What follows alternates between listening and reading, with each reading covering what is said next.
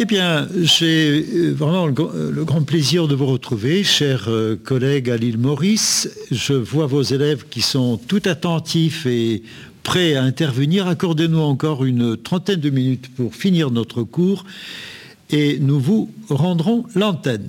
Voilà, chère Hélène, je vous cède la parole pour la deuxième partie de cette matinée consacrée à la technique. Merci beaucoup. Donc, euh, je voudrais euh, synthétiser, avant de passer à un deuxième point, euh, toute cette analyse un peu difficile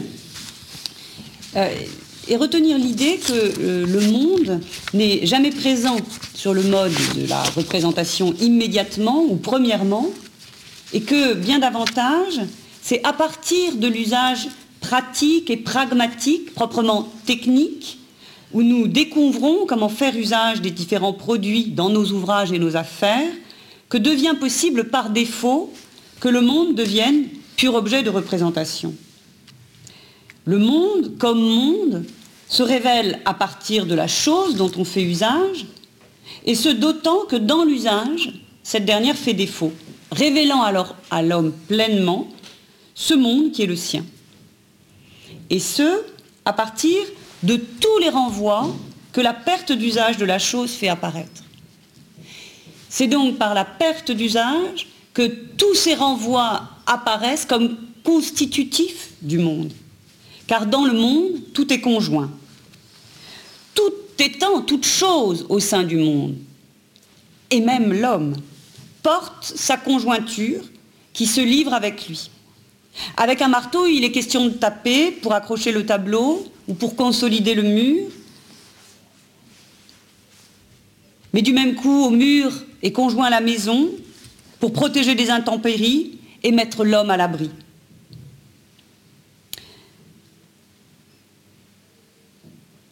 Inhérent donc au marteau, son rapport aux autres outils dans la boîte à outils, inhérent à lui son rapport à l'atelier du bricoleur, inhérent à lui son rapport à la solidité du mur, inhérent à lui donc l'abri qu'est la maison, et de proche en proche, toujours, l'homme qui y habite et ceux qui y invitent. Tout ce dont il retourne dans l'usage de l'étang, usage dont dépend la tournure de l'existence de l'homme.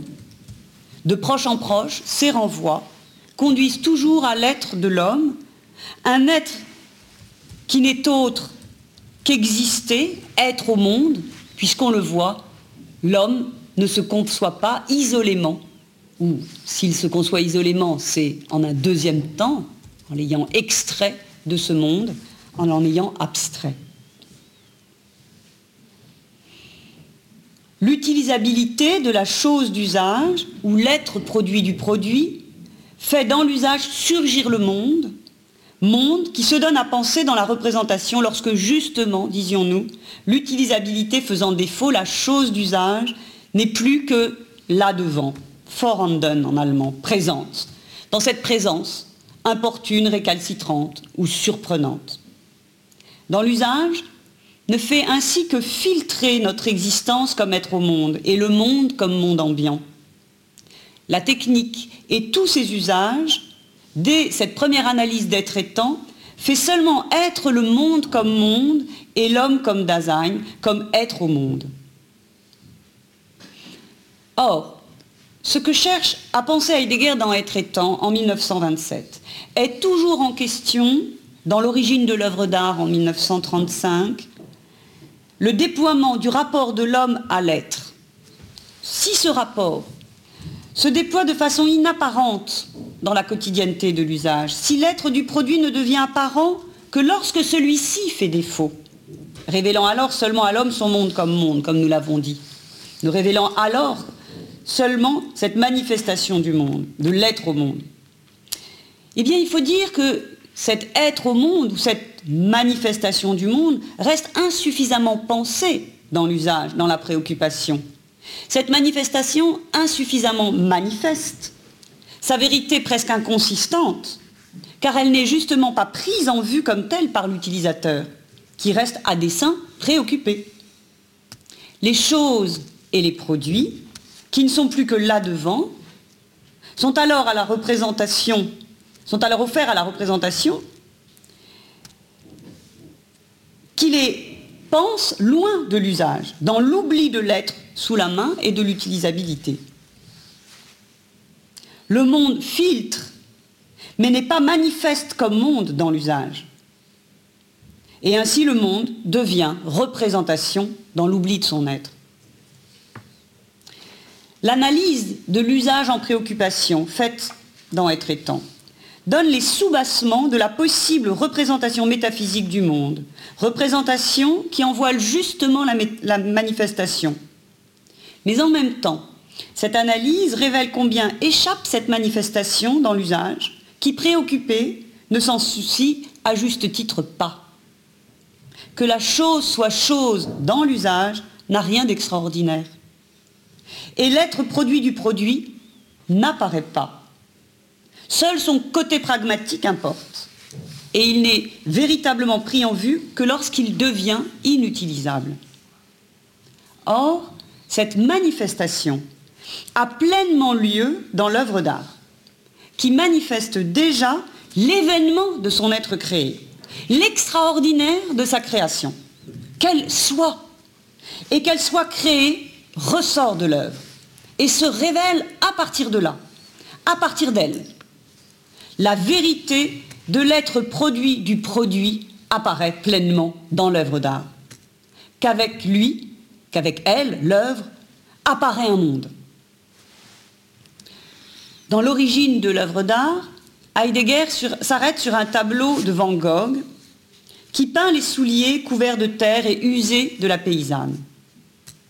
L'œuvre, parce qu'elle est une œuvre d'art et que l'événement de son être créé surgit pour nous, révèle doublement cet être créé, cet être produit, puisque l'œuvre la révèle en elle-même, pour elle-même, en tant qu'œuvre d'art, mais présentant ses souliers, ce produit de l'usage, de l'usage quotidien de la paysanne, elle permet du même coup de nous révéler, de nous révéler l'être produit du produit, l'être produit de ce produit que sont les souliers. L'être de la chose d'usage nous apparaît pleinement le fait que comme produit, la chose d'usage fait être tout un monde que l'œuvre d'art fait paraître et révèle pleinement. Elle donne à voir tout le monde de la paysanne à l'œuvre, alors même qu'elle a quitté ses souliers qui portent encore toutes les traces de son labeur au champ, son monde et son existence laborieuse, auxquels ses souliers renvoient, auxquels ses souliers sont liés. L'œuvre d'art le révèle pleinement. Elle le donne à voir. Elle le fait être sur le mode du dévoilement. L'œuvre d'art découvre et dévoile la vérité de toute chose, de tout étant, et donc en particulier de la chose d'usage, de la chose. Elle révèle la vérité de l'être au monde de l'homme, elle la donne à voir et y initie l'homme refondant, si l'on peut dire, son être au monde, son rapport à toutes ces choses de son monde, que l'œuvre lui révèle enfin. Ce que l'œuvre révèle, c'est le monde comme monde. Ce qui ne faisait que filtrer, ce qui dans l'usage était inapparent tout en étant toujours déjà là, l'œuvre le révèle pleinement. L'art est mise en œuvre de la vérité, nous dit Heidegger elle révèle ce monde de l'homme pour qui l'existence fait sens à partir de toutes ces choses, à partir de la terre à qui il confie son existence, à partir de tout ce qu'il y produit, ce qu'il y fait avec d'autres, créant ainsi son monde qu'il partage avec les siens.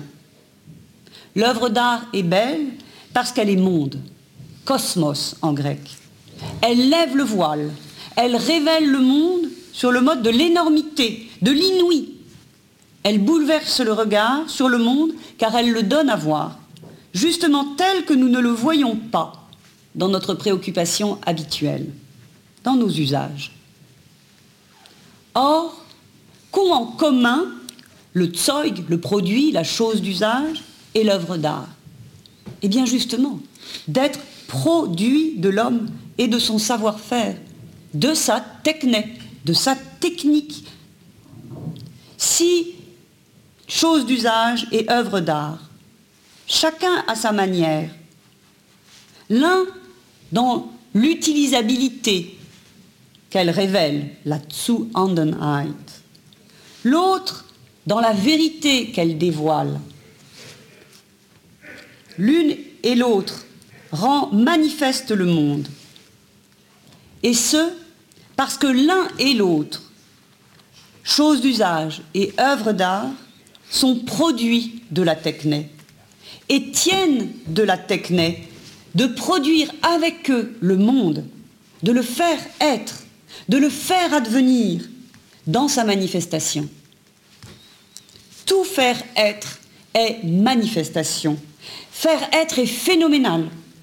Faire être, c'est faire apparaître. Faire éclore, faire paraître au grand jour. La phénoménalité du monde que le produit fait être par tous ses renvois n'est pas prise en vue comme telle dans l'usage. L'œuvre d'art dévoile la vérité du monde qui ne fait que filtrer dans l'usage. Faire être découvre la vérité, faire être avers.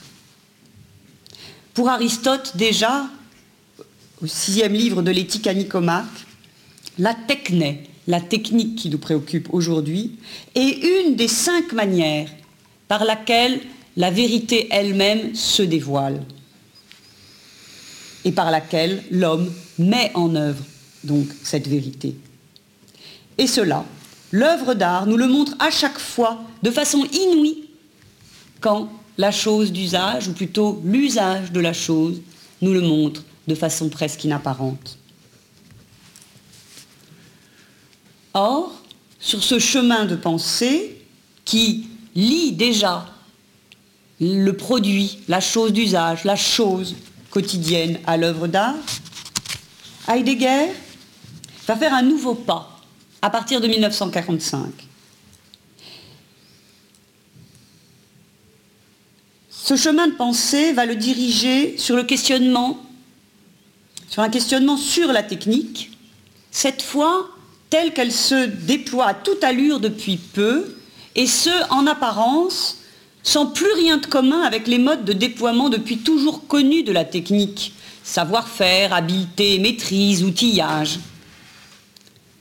Car la technique a changé de définition ne reposant plus sur le savoir-faire de l'homme, cause efficiente de la techné, celui qui l'a produit depuis son savoir-faire, on est la cause qui produit les faits.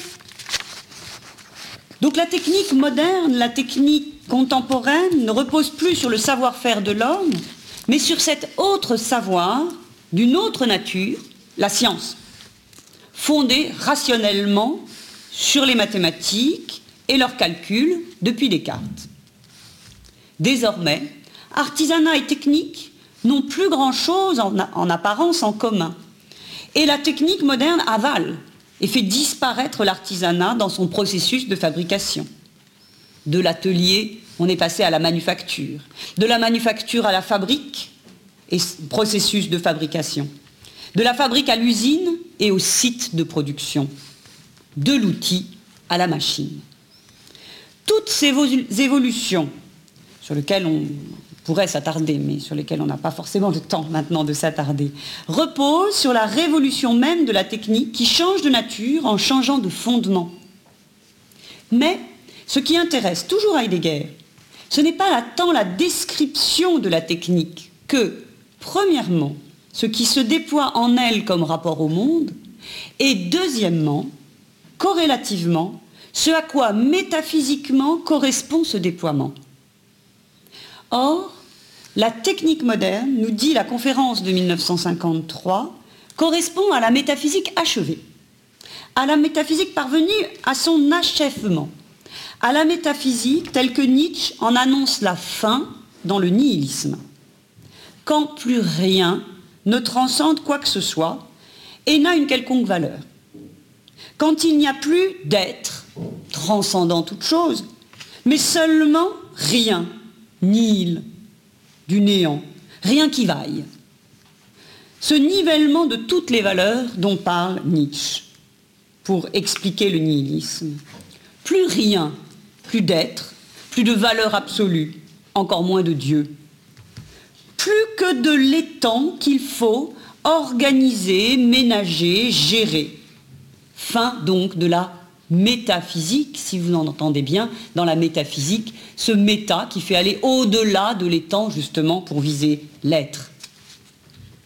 Or, cette fin a commencé dans le projet cartésien. Que la raison devienne calculante et certaine d'elle-même, et qu'elle fasse le projet de se rendre comme maître et possesseur de la nature, qu'elle se donne la possibilité méthodologique d'être objectivante, et que la science devienne objective avec Kant, grâce à Kant, qu'elle se définisse enfin comme absolue et systématique, c'est-à-dire que la science porte sur la totalité de l'étang avec Hegel, et elle a achevé d'accomplir sa tâche métaphysique, le désir de savoir, le désir de savoir l'être. Il ne lui reste plus qu'à s'effectuer positivement comme science à rendre la science effective et ce qui va de pair, efficace. Science et technique. Les deux vont désormais de pair. Mais dans ce nihilisme technique, l'homme et le monde sont également nivelés à n'être plus rien qu'à la constante disposition du processus technique et de ses propres impératifs, de son constant arraisonnement. Hommes et choses, indifféremment, sont des ressources, des stocks à disposition, dont disposer. Ressources humaines planifiées, à embaucher, à licencier, à déplacer, à remplacer. Consommateurs, chair à canon hier, aujourd'hui cible. Provocation de la technique, dit Heidegger. Dans l'analyse, que fait Marx du travail à l'époque capitaliste Il souligne l'aliénation de l'homme, réduit à n'être qu'un vivant, dont le seul objectif est de vivre, réduit à ses fonctions vitales.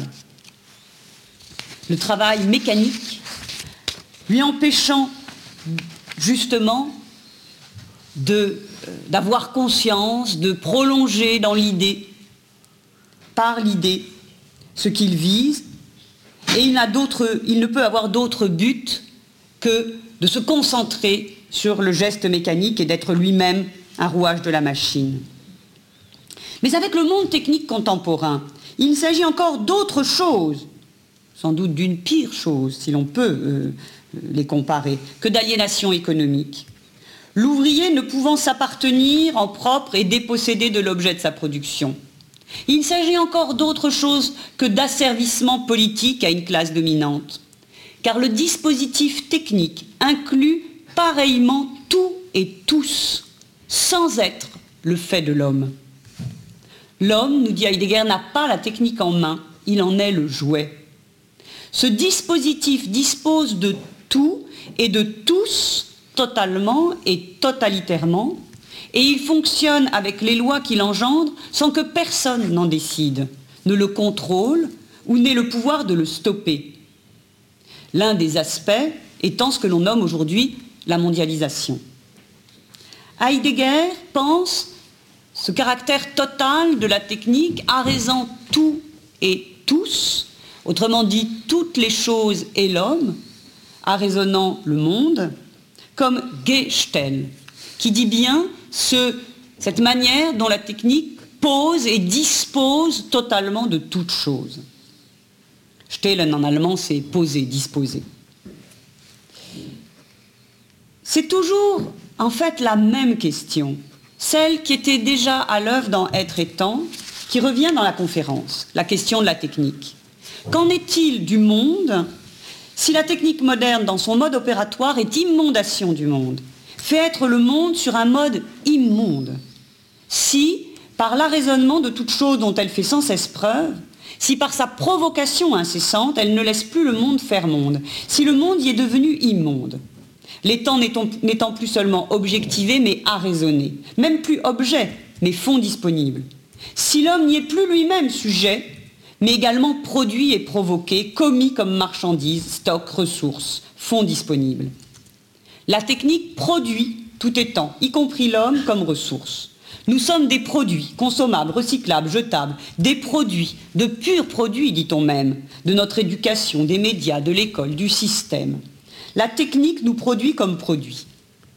Que signifie cette production technique? Que nous dit cette immondation du monde contemporain du rapport de l'homme au monde? Eh bien, qu'il nous est justement essentiel. Ce pourquoi nous voyons justement la technique comme un danger, le plus grand danger, mais aussi ce qui sauve. La technique produit et révèle le monde, mais sur un mode négatif et privatif. Absence de pensée, puisqu'il n'y a plus que calcul et plan, planification, oubli de l'être et immondation. Et c'est comme tel que le dévoilement de la technique nous renvoie à notre être, à notre être au monde, comme ainsi constamment provoqué par la raisonnement technique. Comme une tête de Janus à double face, la technique dans ce qu'elle révèle le plus immonde fait voir ce qu'elle est encore et toujours, malgré son essence oubliée, dévoilement et vérité du monde et de l'être au monde. C'est la vérité du monde qui n'apparaît que sur un mode négatif, par exemple dans la mondialisation, comme immonde, et c'est l'existence humaine qui n'apparaît que totalement ou totalitairement sommée à correspondre à cette sommation. Or, l'essence de la technique est de faire monde, de le manifester. Et quand la technique est immonde, le monde se révèle comme ce qui réclame d'être pris en charge par la pensée, d'être sauvegardé. L'essence de la technique contemporaine est toujours la technique comme production, mode du faire-être et du dévoilement de la vérité. Le lien entre les trois analyses devient clair.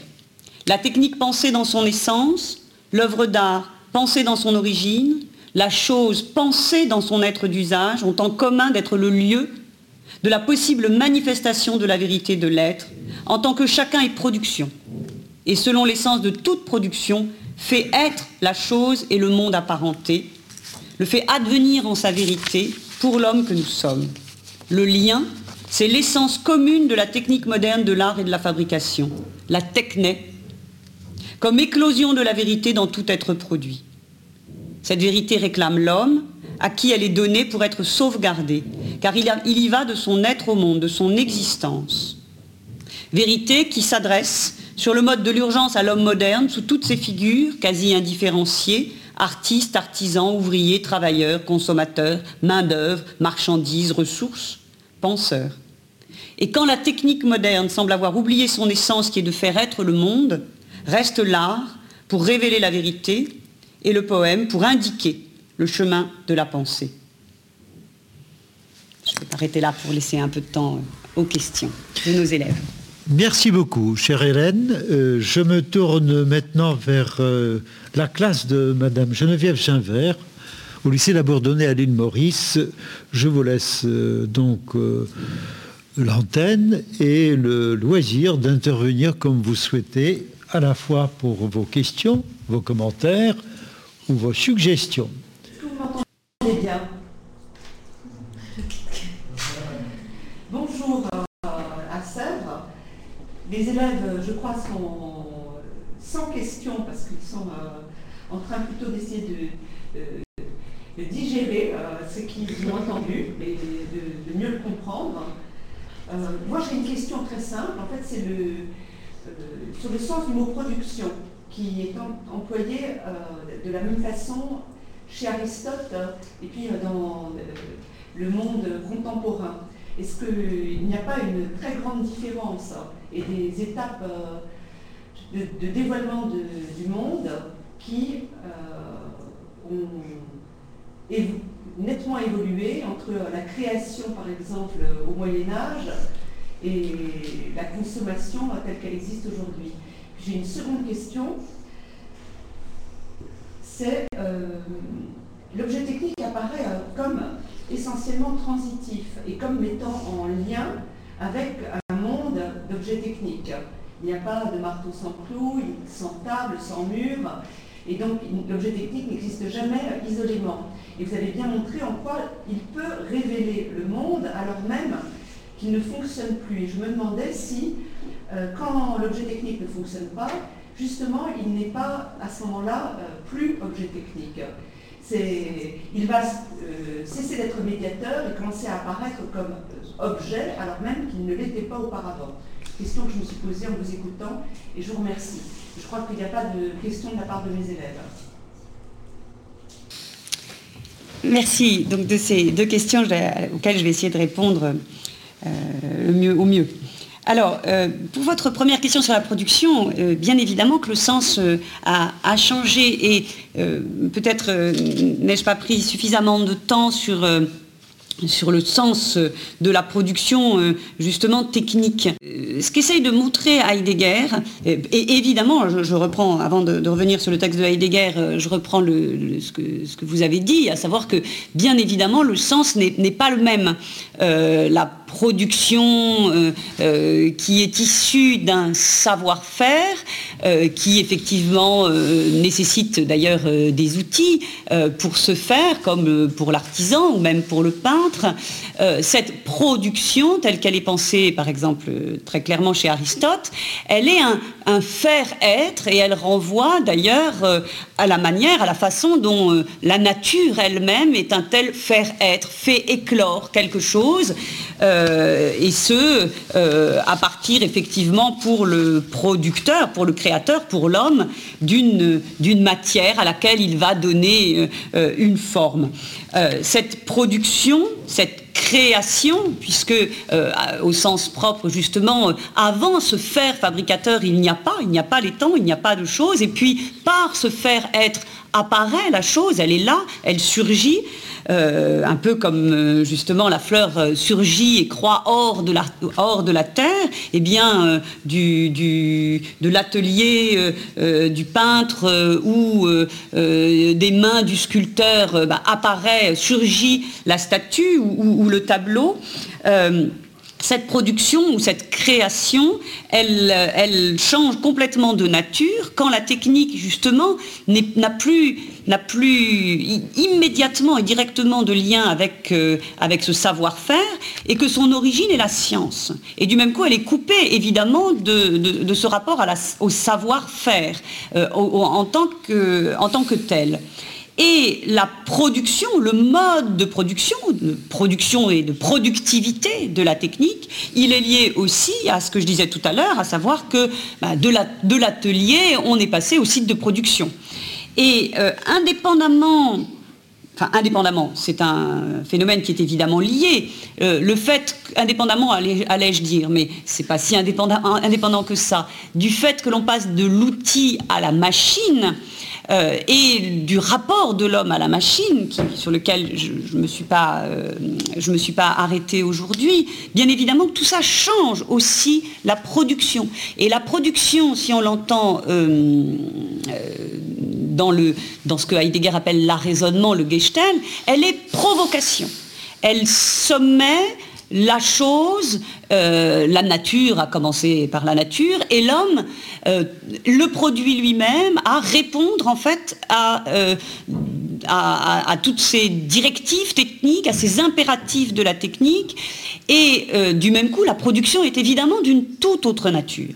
Mais, et c'est ce que je voulais signaler, c'est que justement, ce qui va frapper Heidegger, c'est que euh, la technique, en ayant changé de nature, en ayant changé de fondement, en ayant totalement modifié sa production, n'en demeure pas moins dans son essence, dans son être, ce qu'elle ce qu'elle n'a jamais finalement cessé d'être, à savoir un mode de dévoilement. Or, que dévoile cette technique moderne? Elle dévoile justement le monde comme immonde. C'est-à-dire que ce qu'elle produit au sens grec, au sens aristotélicien. C'est ce monde immonde, c'est ce monde dans lequel l'être au monde de l'homme n'est plus que régi par la provocation technique. Et c'est pour cela qu'il y a cette tête de Janus. C'est-à-dire que dans cette production massive, cette production scientifique, efficace, qui provoque toute chose, qui dispose de toute chose, eh bien, euh, l'être de la technique est néanmoins ce qui fait être la technique, à savoir être un mode de dévoilement de notre être au monde, être un mode de dévoilement du monde. Donc en même temps, c'est pour ça que j'ai dit par deux fois en apparence, en apparence, évidemment, euh, et pas seulement en apparence, dans les faits, cette production a complètement changé, mais dans la technique demeure son être, son mode de déploiement, qui est toujours celui qui était euh, celui euh, euh, que déjà Aristote, sur lequel déjà Aristote s'était arrêté, à savoir d'avérer, de, dévoiler et donc de produire le monde. Sur votre deuxième question, c'est exactement ce que j'ai essayé de montrer, à savoir que s'il y a une possibilité d'une représentation scientifique de la chose, euh, s'il y a euh, la possibilité même que la chose ne soit que là devant nous pour être représentée et donc objet de science, c'est bien parce que euh, quand, le, produit ne fonctionne plus, quand la chose, quand l'objet technique ne fonctionne plus, elle, n'est plus que là devant. C'est-à-dire que du coup, elle s'offre à cette représentation et son, rapport à elle est autre. Justement, son être n'est plus d'être sous la main, mais il n'est plus que présent dans son inutilisabilité, il ne fonctionne plus, ou bien euh, on ne le trouve plus, ou bien il nous barre la route, comme on disait tout à l'heure. Et alors, il n'est effectivement plus cet objet technique, puisqu'il n'est plus sous la main, il est juste là. Là, même sur le mode de l'absence. Et c'est cette présence qui finalement euh, dont va s'emparer, si je puis dire, les philosophes, euh, pour s'intéresser, enfin en tout cas c'est cette présence sur laquelle les philosophes s'intéressent pour faire de la chose qui n'est plus considérée comme un objet technique, pour faire de cette chose un objet de science. Voilà.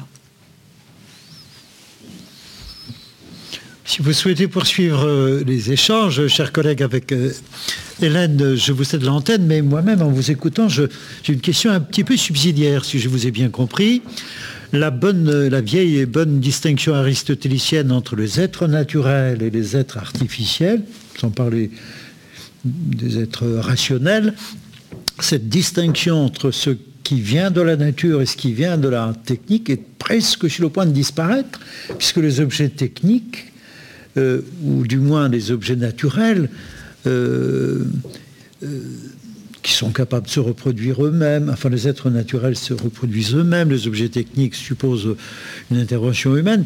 Mais la, frontière entre les deux semble presque disparaître, si je vous ai bien compris. Ou alors c'est un contresens Non, c'est pas du tout un contresens, mais euh, je ne sais pas si dans votre question, vous ne visez que euh, l'époque technique contemporaine. Oui, oui, tout à fait. Parce que dans, ce qu'on a pu voir de l'objet d'usage, dans une certaine mesure, euh, la nature fait partie elle-même, mm. sans pour autant qu'elle soit conçue comme une matière qu'il faudrait cultiver, c'est-à-dire transformer pour devenir un objet technique, enfin par la technique elle-même, la nature elle-même, comme la branche que que j'aménage, donc j'utilise pour en faire une canne ou même euh, ben, un, carton euh, que je vais aménager pour faire un lit de fortune, euh, eh bien, alors le carton c'est pas une chose de la nature, c'est un mauvais exemple, mais disons que la, la, branche d'usage, la branche de la branche de l'arbre, elle devient un objet d'usage et elle s'intègre finalement par ce faire être. Une grotte qui devient une maison. Voilà, une grotte qui devient une maison, elle devient, elle devient euh, quelque chose qui appartient à l'usage de l'homme, qui, qui, est monde, qui est, qui est monde. Et hum, la distinction, peut-être pour répondre à votre question, c'est celle qui, euh, qui est davantage encore la façon dont on pourrait voir que les objets techniques peuvent être renvoyés à la vie et à la nature dans le processus du travail, puisqu'il s'agit de les produire pour les consommer, alors que dans l'usage, euh, la finalité n'est pas directement de consommer, mais euh, de faire durer les choses euh, auxquelles, auxquelles on est lié. Et je voudrais ajouter peut-être une toute petite chose à laquelle je pense pour répondre, pour revenir sur la question de, notre collègue, euh, quelque chose de tout à fait intéressant qui relierait les deux productions. C'est la manière dont l'art, euh, depuis le XXe siècle, est devenu justement euh, un, art contemporain et donc en, rupture avec ce monde moderne, rationnel et scientifique, et qui répond de notre être au monde en dévoilant aussi ce que la technique n'a jamais cessé d'être. Euh, ce que je voudrais vous, sur lequel je voudrais insister, c'est la façon dont l'art va euh, déconstruire ce rapport objectif, rationnel de l'homme au monde, par exemple en détruisant la perspective avec Cézanne, ou le cubisme, ou l'abstraction, en déconstruisant euh, les harmonies traditionnelles et classiques avec le dodécophonisme ou l'improvisation en jazz, par exemple.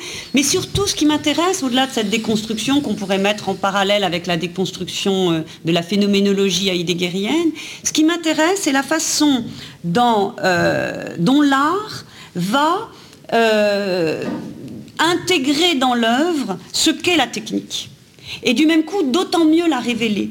La photographie, la musique électronique, le cinéma, la vidéo, euh, et évidemment l'ordinateur, aussi bien en musique, en danse, euh, euh, en art plastique.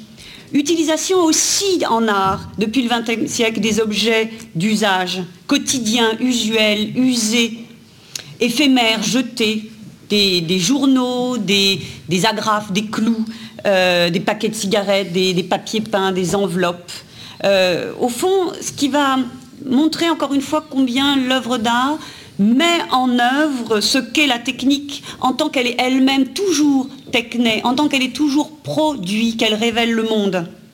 Euh, ce monde que nous habitons, ce monde où se font toutes nos affaires, celui auquel nous, avons affaire avec toutes ces choses que nous usons, que nous utilisons. Voilà. Et qui nous revient aussi de que, l'art en même temps révèle et qu'il nous revient à nous de, penser, de, sauvegarder ce rapport au monde. Voilà. Merci. Merci beaucoup à vous, Geneviève, si vous voulez poursuivre euh, cet échange ou conclure la leçon ce matin. Je vous cède l'antenne. Merci à Mme Saguet pour euh, votre leçon. Euh, nous, nous devons nous quitter malheureusement. Ça sonne, il est, nous, il est 15h hein, de l'après-midi. Vous voyez, on est en plein été. Et les élèves donc, euh, doivent sortir après ça. Merci beaucoup et à une prochaine fois. Merci donc à vous et c'est au plaisir que nous vous retrouverons chaque fois que vous pourrez vous rendre disponible, en tout cas la semaine prochaine. Je vous proposerai une nouvelle séance euh, euh, sur, je pense, Flaubert cette fois-ci avec Jean-Pierre Langevin pour un cours de littérature. Merci de votre attention ce matin. Merci à Hélène d'avoir été avec nous. Merci à Jean-Luc Gaffard et Kevin Akuerek pour euh, le concours apporté à la diffusion de ce programme en direct. Au plaisir de vous retrouver la semaine prochaine. Bonne journée à tous. Au revoir.